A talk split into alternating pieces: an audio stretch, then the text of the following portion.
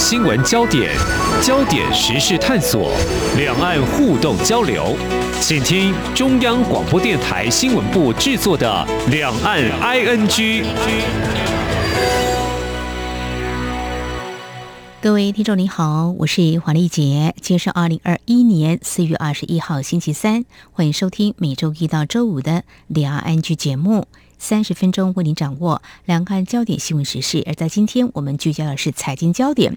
提到受到美洲贸易战的影响呢，中国大陆致力科技自主创新，可能会更积极挖走台湾的人才。在去年就有外媒报道，台积电的工程师从二零一九年起就陆续被抢走。另外，在今年三月份的时候，减调调查，致新新到透过共同投资新创公司的方式，和跨组开发 AI 晶片的中国大陆晶片设计公司合组挖角团，由国内 IC 设计公司前研发人员出任中国大陆新设公司的董事长、副董事长。在台湾私设大型研发中心，并且以原年薪两倍以上的高薪来挖角，我想这是中国大陆挖走台湾的高科技人才比较令人关注的啊一些案例啊。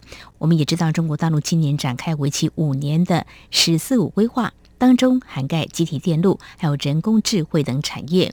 要不要前往中国大陆工作呢？我们在今天邀请中华经济研究院。大陆经济所助研究员王国成从近年台湾民众在当地就业情况来观察，在环境条件跟专业异地发挥，台湾人到底拥有哪些优势？可能会遭遇的挑战有哪些？尤其说挑战，或许可以说风险。欢迎研究员，你好。主持人，各位听众，大家好。好，我们在今天谈到是台湾民众前往中国大陆就业，其实不光只是金融科技业，或早期像我们新闻传播也是有。不过今年大家比较关注就是这个高科技人才。那么就研究员，您所关注跟所接触了解的，大概以哪些产业领域较被中国大陆的产业锁定，要来台湾挖角？首先，当然是，诚如主持人所说的，第一个当然是这几年因为美中贸易战，所以科技业成为焦点。那事实上，这是一直以来的焦点。那另外，从更早期来讲，中国大陆强调是三中一轻，嗯，也就是中小企业、中低收入、中南部和青年。然后这几年改的名字叫一带一线，年轻的跟基层的，嗯哼，所以它。锁定的大概有两个，第一个是技术，第二个是年轻人。嗯，嗯，所以早期来讲有很多吸引年轻人过去清创，对，那个创业是，尤其像平潭或者是厦门，嗯、有很多种清创的基地。嗯嗯、然后另外的话，就那就是高科技人人才的部分。嗯哼，好，青创的这个人才在台湾，相信有些年轻人也想去闯闯看试水温。嗯、中国大陆国务院总理李克强就是说，创业他希望啊、嗯呃，是不是有创新协助中国大陆在这产业的发展？不过高科技人才今天是我们锁定的重点哦，所以。我们也很想知道，刚才我已经告诉听众朋友，我们检调有调查，在三月份的时候，嗯、就是说有中国大陆透过不同的形式，就在台湾在抢人了哦。嗯、不过就你所知道的，中国大陆通常利用哪些做法来挖走所需要的高科技专业人才？这大概就如一般大众知道的，大概就是薪水加五倍吧，就是好诱人。据我们的台币换算成人民币。就是你工作是五万块台币的话，你到那边工作就是五万块人民币，嗯，所以大概是乘以像美元一比六，是，所以大概两三到五倍之间，嗯，所以换算。那另外一个去的话，还会有一些补贴，比如说住房，嗯，或者是交通费，啊，或者是还给你一笔安家费，嗯嗯，机票费，嗯，都有，嗯哼，所以。薪资上面的加成和其他的周边的补贴，哦，成为一个最主要吸引的条件。所以高薪嘛，哦，嗯，这的确是蛮吸引人的。如果算一算，好，我就利用短暂几年的时间赚他个多少，嗯，然后再回到台湾。对，呃，听起来各方面的待遇都很好嘛。哈、嗯，首先是薪水，然后在那边的所有的开销，生活上感觉他都有帮你想到了，嗯、呃，设想的非常好，的确是很吸引人。所以在你们所研究或所关注的对象当中，的确是有台湾的高科技人才，就因为这样前往中国大陆去就业。当然很多啊！啊，这个数据上就是在台湾的媒体也有一些报道啊，嗯、有说几千人或几万人，这几年下来累积下来，大概也许这个数字是不是还有隐藏的数字，我们不太清楚哦。嗯、但这的确是一个现象。不过，呃，我们也看到中国大陆在对台的一些措施工作方面，其实刚才研究员已经点到了，就是说在生活上让你很便利啊、嗯，在工作上高薪。呃，你想想看，如果你想过去的话，这绝对会满足你。但是，嗯，台湾民众在中国大陆工作，在中国对台工作有所谓的融台工作，我们看到他们所用这个字眼哦，通常他会享有哪些待遇？刚才你所提到的生活上的便利，嗯嗯、还有什么？最主要是生活上面的便利啦。嗯，那现在来讲，他也不知道是好事还是坏事，但。大部分来讲，可能增加便利化。第一个是说，你现在在大陆可以开户头，嗯，那你就可以使用他们的电子支付啊。那是去过大陆的听众应该就可以理解，就是可以深刻体认到说，你没有手机，没有电子支付，你根本叫不到车。嗯哼，你可能连吃饭都成问题，因为他们现在都是用。支付宝付费或者微信支付付费是，所以他现在在放宽银行的账户申请。嗯哼，然后总的来讲，也就是他们所谓的“会台三十一条”里面的国民待遇。嗯，所以早期来讲，台湾人去那边的话，另外一个不便利形式，你去坐高铁，他们叫高铁啊，我们这边可能叫捷运或者是真的是高铁。嗯，那台湾人要走的是另外一个通道啊，因为没有办法使用。电子支付是，那大陆人可以走那个电子支付的通道，嗯、那就排队会差很多时间。嗯哼，所以这些林林总总的便利性是他们现在在推的。嗯哼，好，嗯、这个是所谓的融台的工作嘛？啊相信也许现在 COVID-19 疫情打疫苗，嗯、或许大家也可以感觉到，嗯、就是针对台湾民众，你也可以来预约打疫苗。嗯、不过提到这个薪水，刚才我觉得还是对上班族来说。比较吸引人呐、啊。我刚刚提到，不管是两倍、三倍或五倍，不过他们实际上能够领到的薪资，真的就这么漂亮的数字吗？嗯，当然，主持人提到一个重点，就是很多的案例提出来说，这边的猎人头公司说你五倍，可是你现场这边辞掉了，嗯、过去那边跟你讲的是说，最糟糕的情况是一开始就跟你讲，我没这么多钱给你啊，对啊，所以是。他们的这种，嗯，中央跟地方，或者地方跟地方，或企业跟企业的那种横向联系是，嗯，没这么健全的。嗯、所以在台湾承诺你的东西，到那边可能会变卦啊。对，所以你这边承诺五倍，可能到那边只要两倍，或不会到跟台湾一样啊，至少可是没这么的诱人。另外一种做法的话是，嗯，你先做一段时间，我再给你钱。哦，还有这样，像我们台湾都是，呃，月薪哈，嗯、月初的时候就会给你薪水了，而且从来不会跳票的，除非说这家公司可能出状况，这、就是另当别论。在台湾完全是按照这个来的。嗯，我们现在听起来会觉得不可思议，怎么会有这种做法？因为中国大陆太大了，所以它每个地方的做法都不一样。所以口说无凭，就是白纸黑字会比较有保障吧？嗯。你要在台湾打官司，还是在大陆打官司呢？哦，这个部分的话，啊、有可能又是另外一个很麻烦、很棘手的问题啊、哦。对，所以就是造成另外一种台湾人去那边的风险。嗯、虽然说看起来诱因很高，嗯、可是不确定性还是存在的。嗯、哦，所以他所说的未必是能够拿到那么高的薪水。嗯、那去那边，另外还有一个就是说，他们有很多的保险什么之类的，这个。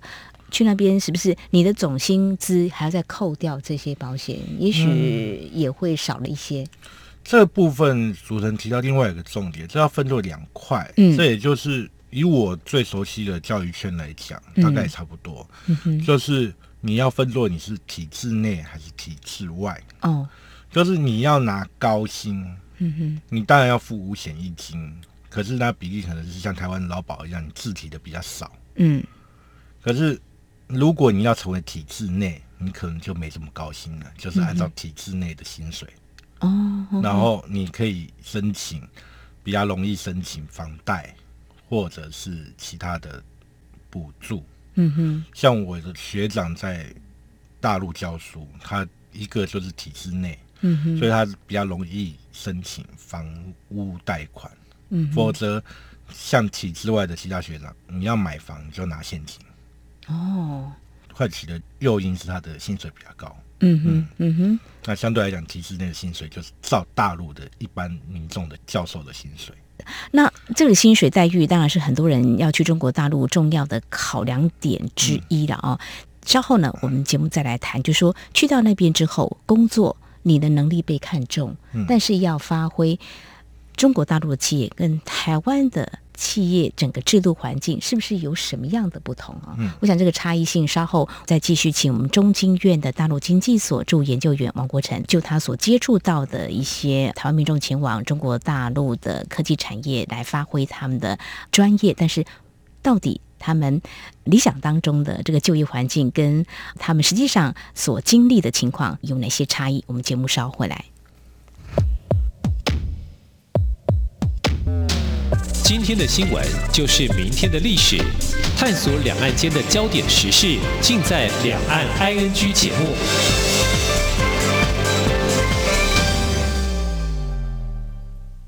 大家好，我是疾管主防医师林永清。国际疫情严峻，自国外入境后，请落实居家检疫：一、检疫期间不可外出；二、每天记录身体状况，如果不适，请联系卫生局，不可自行就医；三。家中若有六十五岁以上长者、六岁以下幼童、慢性病患者或没有个人专用房间及卫浴者，入境后需入住防疫旅宿。违反居家检疫规范，最高可罚款一百万元。千万不要以身试法。有政府，请安心。资讯由疾管署提供。这里是中央广播电台台湾之音。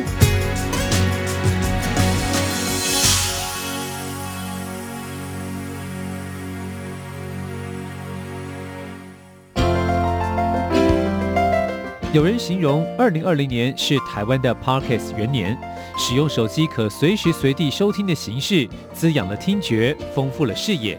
而你也加入了 Parkes 的行列了吗？央广新闻部制播的众多精彩节目，陆续在各大 Parkes 平台上架，包括《早安台湾》、《两岸 ING》、《这样看中国》、张正霖时间、蔡明芳时间，还有《这样看香港》、舍之岂能藏乎？想跟你聊聊天，以及港式大排档节目，通通随点随听。欢迎透过 Sound 声浪平台搜寻央广节目名称，就可以收听到精彩的央广新闻节目。快拿起手机，让我们在 Podcast 平台相见。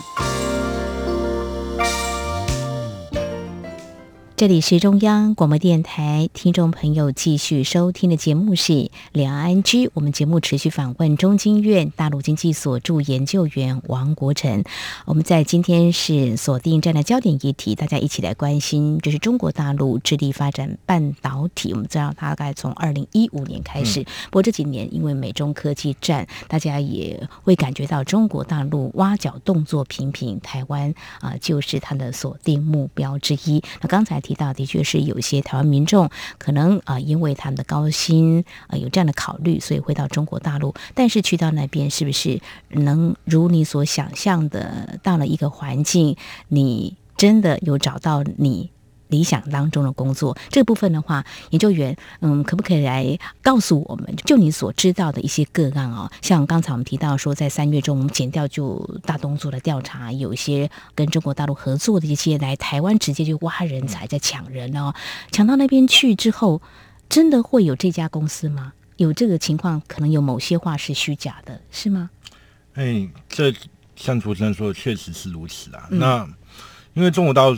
在去年的中央经济工作会特别提到六个字，叫“嗯。新型举国体制”，嗯，就是举国之力来做一件事，嗯那、呃、叫做集中力量办大事。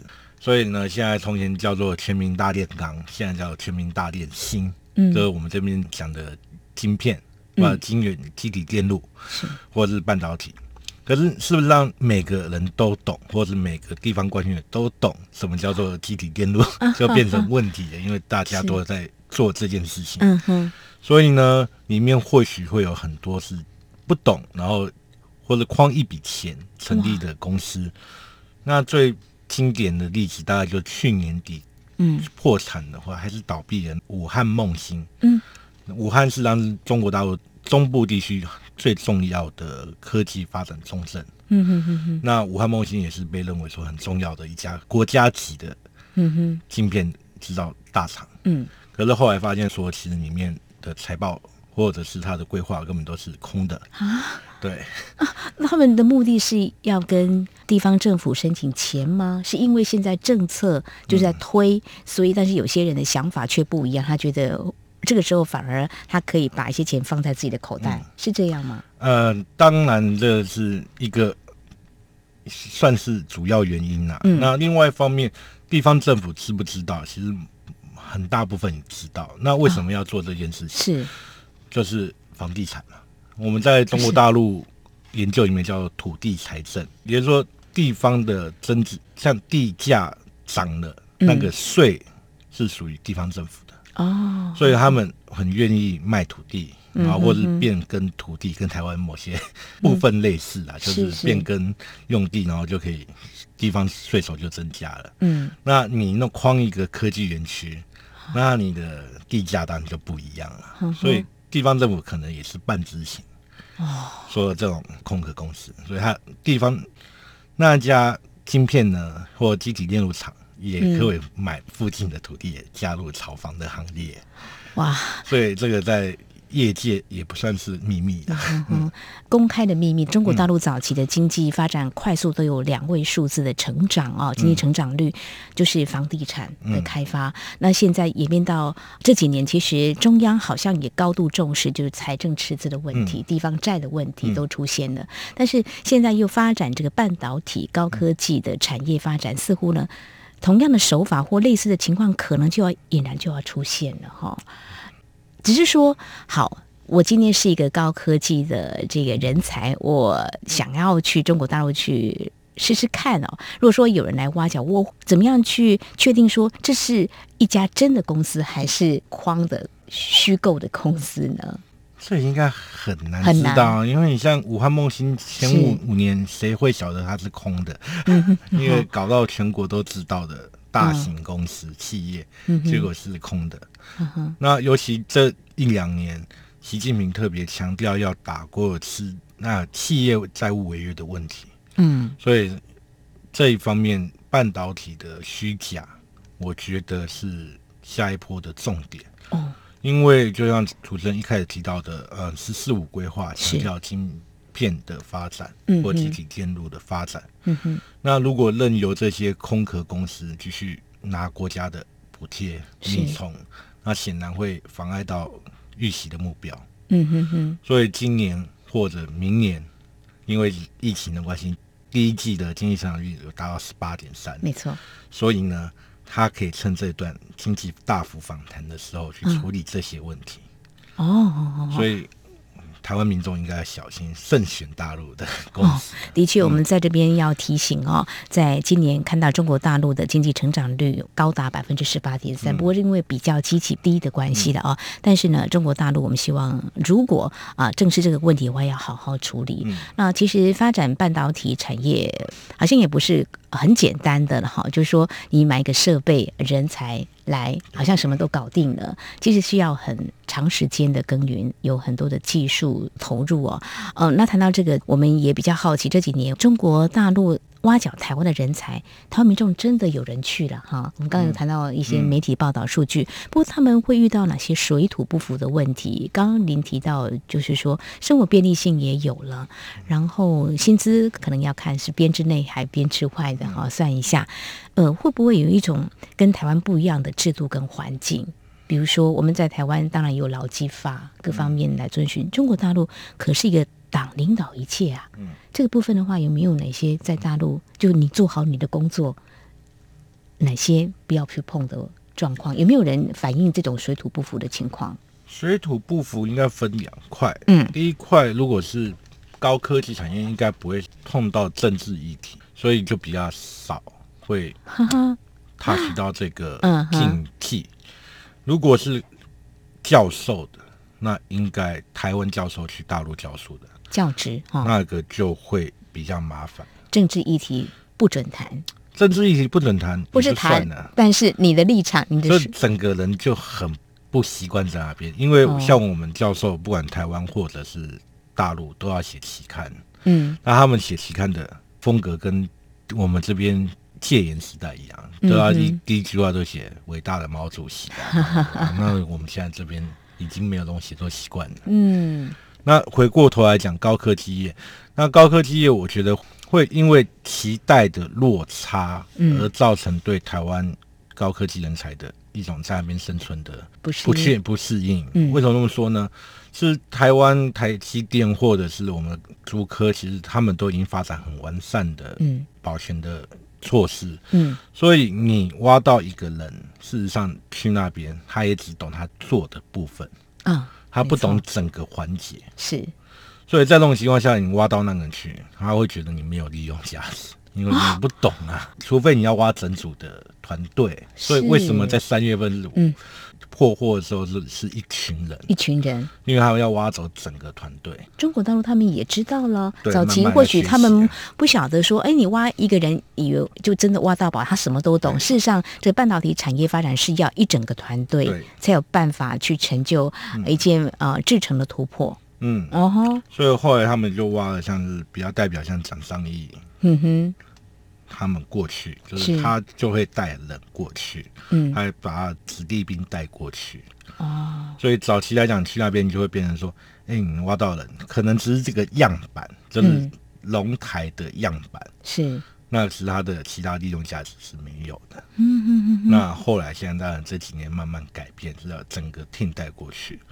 那、啊、当然，我们这边的高科技台积电他们也在访嘛，因为讲上一过去之后，他们应该也会再做一个进一步的提升它的安全的问题。就营业秘密法，嗯、政府又在讨论，然后说说一个公司的管理，嗯、管理，尤其是应该是管理内、嗯、部管理，内部管理。应该不会再出现一个讲商议，就是说你挖一个人就全部高阶的，就所有技术带过去了。嗯，所以就算是高阶主管，他也可能只是了解某一部分。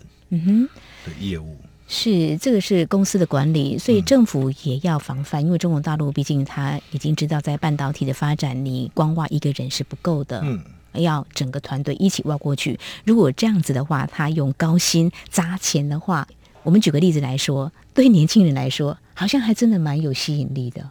嗯，确实是有吸引力。问题是他们的公司营运是不是符合我们台湾人的想法？嗯、就是我们的台积电很明确，他就是做半导体。嗯，可是他们那间公司可能是因为政策成立的，他可能完全不懂什么叫半导体。哦、那你过去做可能是很没有成就的一件事情，因为你不知道公司的目标在哪边。我们助研究员讲到一个重点，嗯、没有成就感。你有一技在身，所谓的技术是很专业的，嗯、可是你发现你到了那个地方，却没有办法让你真正发挥，其实是很有挫折感的啦。这是个社会文化，因为他们最好的年轻人或学生读的是金融，嗯、我们这边最好是读半导体，半导体对工，呃，对，就是。电机啦、填志愿的时候，大家都会看，就电机系。但是中国大陆却不一样，是金融科技，是完全不同。金融，而且不是金融科技，是金融业。是金融业啊，因为金融好赚钱呐，大陆的。哦哦，这几年金融科技不是也对？可是金融科技可能不跟那个嗯哼半导体又不一样哦。对啊，所以它是硬体嘛，金融科技是软体，所以他们最强的是软体跟金融业。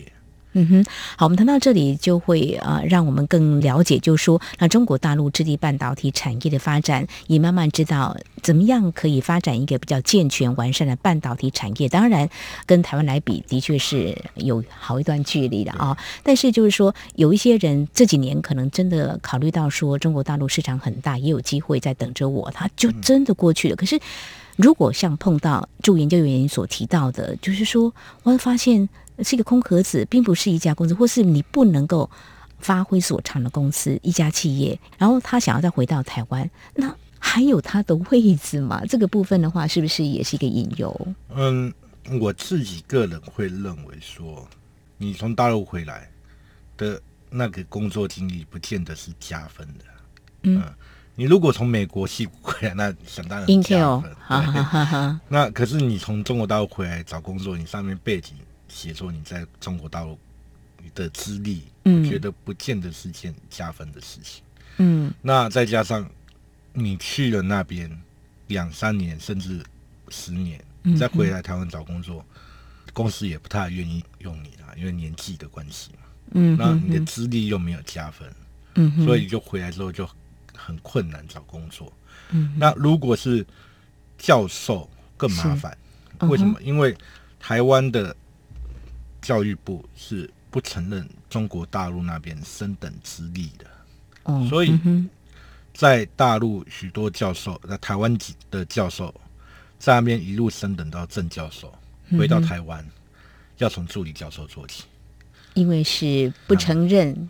对，所以呢，他那边是等于你那边升一个教授升等，大概至少要六年最顺利，所以那六年的都白花了。嗯哼，好，这是两岸的现状哈，就是说，你可能在一个十字路口，到底要选择前往中国大陆那边，嗯、或者说在台湾这里啊，的确是要三思。嗯，因为目前台湾跟中国大陆有互动交流，但是在某些的，特别是产业发展，还是有某种程度的高度竞争的了哈。当然，台湾的政府不会限制你不能够去中国大陆发展，嗯、全然是。你自己本身做什么样的决定？那如果说是高科技产业的话，目前的现况是如此。在我们今天呢，关注就是说，呃，因为中国大陆发展半导体产业，的确我们看到了有一些台湾的高科技人才，他选择了到中国大陆去发展，发挥他的专业，但是有些风险可能也要特别留意。特别是说，你看到是一年可能抵三到五年，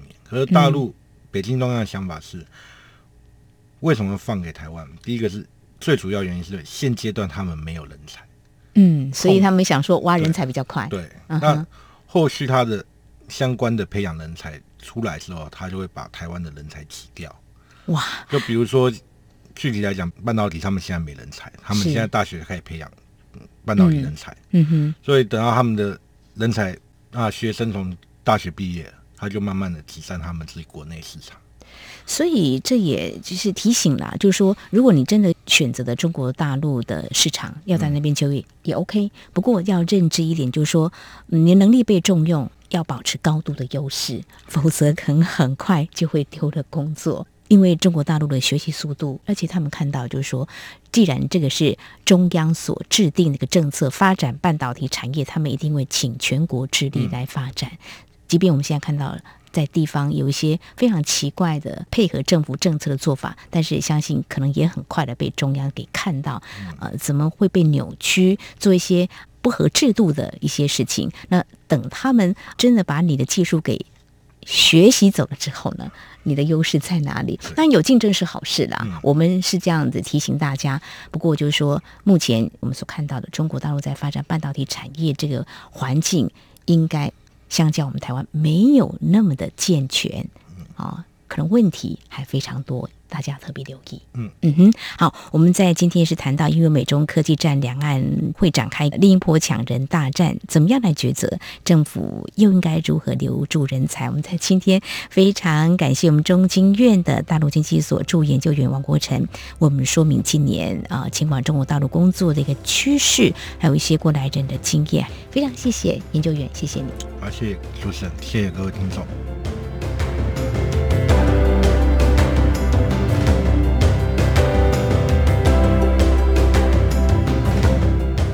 好，以上呢就是今天节目，非常感谢听众朋友您的收听，华丽姐祝福您，我们下次同一时间空中再会。